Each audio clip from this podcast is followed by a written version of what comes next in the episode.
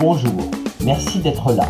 Je suis Hervé Boulanger, votre coach éthique qui vous aide à aller bien en devenant quelqu'un de bien. Aujourd'hui, je vous propose l'épisode numéro 1 d'une série sur l'écoute active.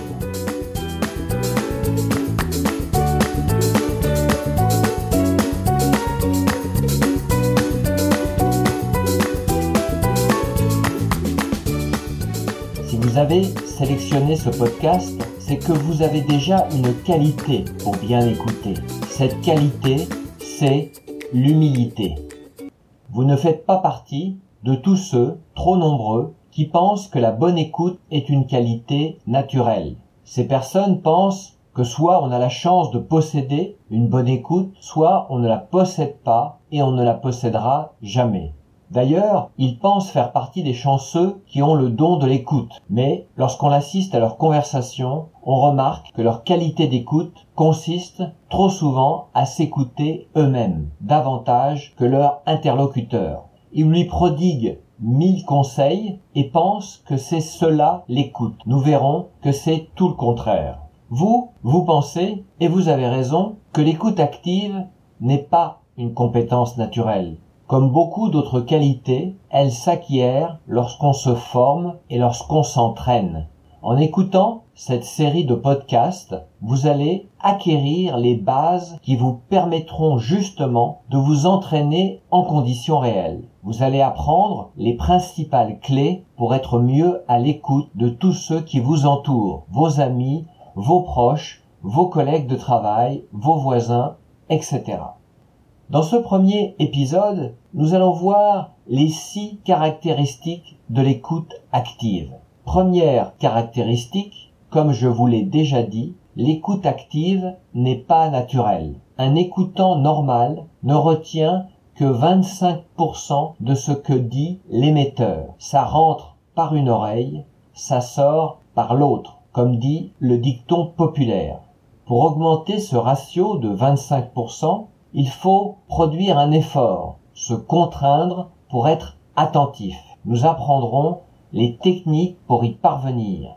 Deuxième caractéristique, l'écoute active est une discipline scientifique. Elle a été mise au point par des chercheurs américains appartenant à l'école dite humaniste, principalement deux personnes, Abraham Maslow et Carl Rogers, qui ont fait des études sur des échantillons de populations représentatifs pour étudier les techniques d'écoute qui fonctionnaient par rapport à celles qui ne fonctionnaient pas. Alors, ce qu'ont fait ces chercheurs, en fait, c'est réinventer ou améliorer des techniques qui, en fait, existaient depuis toujours. Car de tout temps, les hommes ont cherché à améliorer leur qualité d'écoute, car ils savaient qu'en s'écoutant bien, on résout de nombreux litiges et de nombreux problèmes.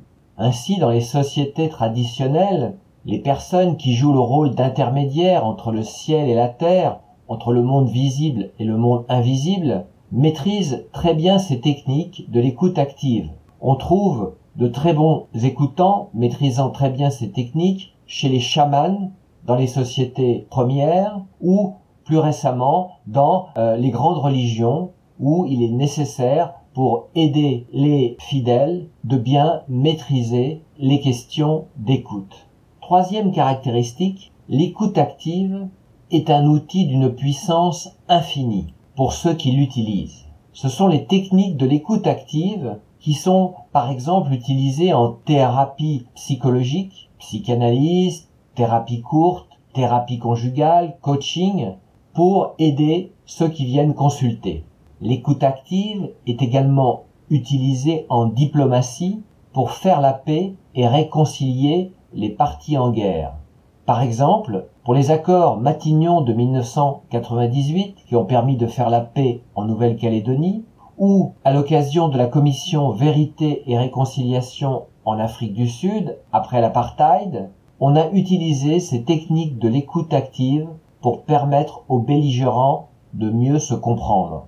L'écoute active est également utilisée dans l'appareil judiciaire et policier.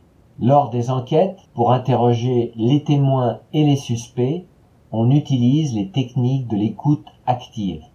Également, dans un domaine que vous connaissez encore mieux, c'est dans les techniques de vente. Les vendeurs sont formés à l'écoute active pour leur permettre de mieux vendre à ceux qu'ils auront d'abord écoutés sur leurs besoins. Vous savez probablement que les meilleurs communicants ne sont pas ceux qui parlent bien, mais ceux qui écoutent bien. Pour ma part, je me suis formé à l'écoute active en passant un diplôme de médiateur et en pratiquant activement la médiation. Alors qu'est-ce que c'est que la médiation? Un médiateur, c'est quelqu'un qui aide deux parties en conflit à trouver ensemble et volontairement un accord. Il se distingue de l'arbitrage où l'arbitre est celui qui prononce la décision. En ce qui concerne la médiation, ce sont aux parties de trouver un accord. Aujourd'hui, en région parisienne, 72% des conflits qui passent par la médiation débouchent sur un accord. Même les conflits les plus solides, les plus enquistés, trouvent un accord grâce à la médiation et à ces techniques d'écoute active. Pour ma part, j'ai assisté dans le cadre de cette activité de médiation à des retournements extraordinaires des cas de personnes qui se détestaient littéralement en entrant dans la salle de médiation et qui parvenaient peu à peu, en quelques heures, grâce à une écoute réciproque de qualité, à se réconcilier, à se mettre d'accord et à retrouver l'estime l'un de l'autre. Quatrième caractéristique de l'écoute active, c'est que l'écoute active est bienveillante. Nous verrons plus en détail dans un prochain épisode ce que cette bienveillance signifie précisément. Mais vous pouvez déjà retenir à ce stade que l'écoute active est ancrée dans la pensée positive. Pour améliorer son écoute, il faut savoir poser un regard bienveillant sur celui qui vous parle. Cinquième caractéristique, l'écoute active permet à l'écouter de verbaliser, c'est-à-dire de prononcer, la dimension cachée de son message. L'écoute active permet de décrypter les dimensions cachées de chaque message oral pour savoir ce qui est réellement en jeu dans une conversation.